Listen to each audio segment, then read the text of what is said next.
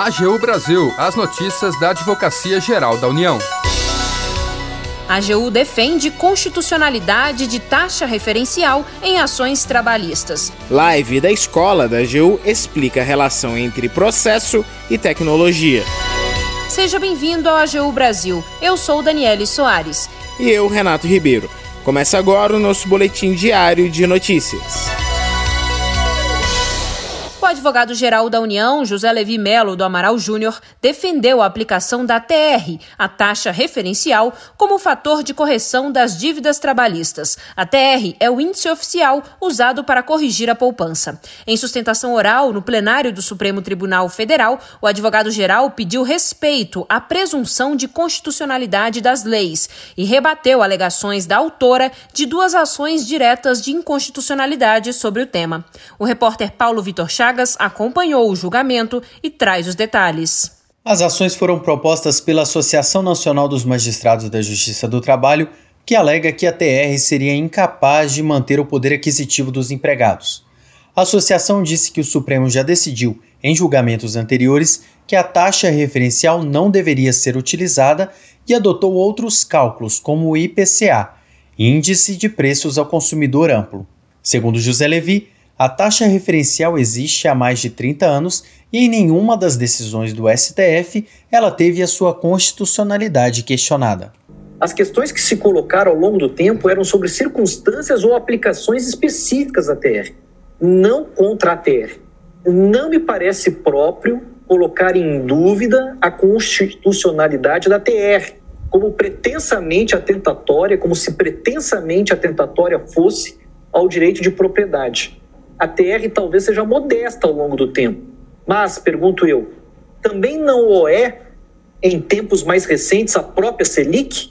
Em memorial ao Supremo, a Advocacia Geral explicou que, além da TR, são aplicados juros de mora de 1% ao mês e que essa soma cria um sistema de compensação que atende ao princípio da proporcionalidade. Além disso, o Supremo não poderia atuar como um legislador positivo isso porque a fixação da taxa foi uma opção política validamente exercida pelos parlamentares.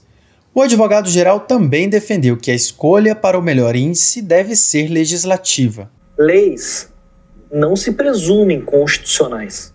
Elas são constitucionais até que o órgão competente eventualmente venha a lhes declarar a inconstitucionalidade. Com todo respeito, permito-me dizer que, infelizmente, a autoridade das leis tem sido mais e mais solapada por uma muito sensível cultura de inversão da presunção de constitucionalidade. Após as sustentações orais dos demais advogados, o julgamento foi suspenso. Ele deve ser retomado no próximo dia 26, com o voto do ministro relator Gilmar Mendes. Para o AGU Brasil, Paulo Vitor Chagas. A AGU explica. Você sabe o que é desestatização? A AGU explica. Saiba mais sobre o tema com o procurador federal Daniel Catelli. Desestatização é a venda de ativos públicos ou a transferência da prestação de um serviço público para iniciativa privada. Quando falamos em desestatização, podemos citar a privatização, a concessão, a permissão e a terceirização como exemplos. É comum afirmar que ocorre a privatização quando o governo vende estatais ou ativos para iniciativa privada. Já a concessão é a transferência da execução ou do gerenciamento de algum serviço público para iniciativa privada por um tempo determinado. O PN PND tem como principal objetivo permitir que o poder público concentre seus esforços nas atividades em que o Estado seja fundamental para atingir as prioridades nacionais. Ou seja, a meta é reduzir o tamanho da participação da administração pública para que ela forneça serviços de melhor qualidade para a população, focando no que é essencial. Os outros objetivos do PND são a redução da dívida pública, a retomada de investimentos nas empresas e atividades transferidas para os particulares e a reestruturação econômica do setor privado, especialmente para a modernização da infraestrutura e do parque industrial do país.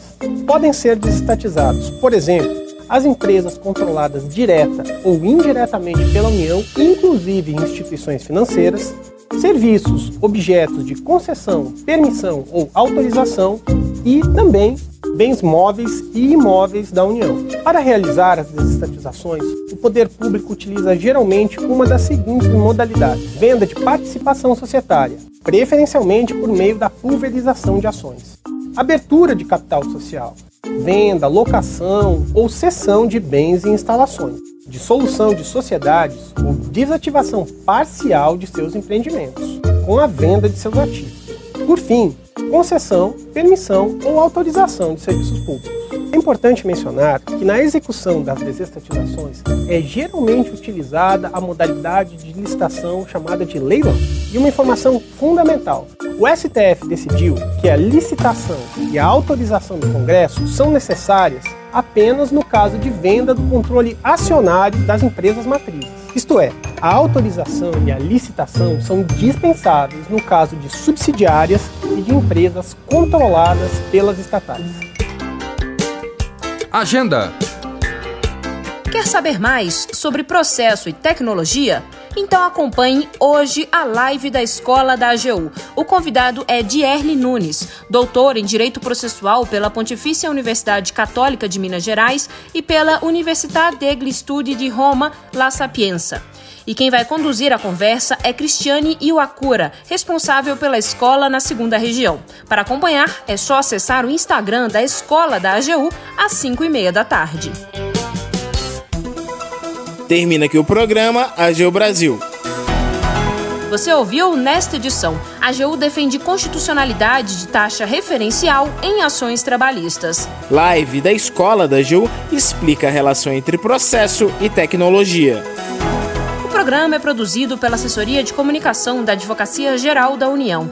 Tem a apresentação de Renato Ribeiro e edição e apresentação de Daniele Soares. Os trabalhos técnicos são de André Menezes e Jaqueline Santos, e a chefia da assessoria de comunicação é de Ana Paula Ergang. Para ouvir o programa novamente e ficar por dentro das principais atuações da AGU, acesse o nosso perfil no Spotify. É só procurar na plataforma por Advocacia Geral da União.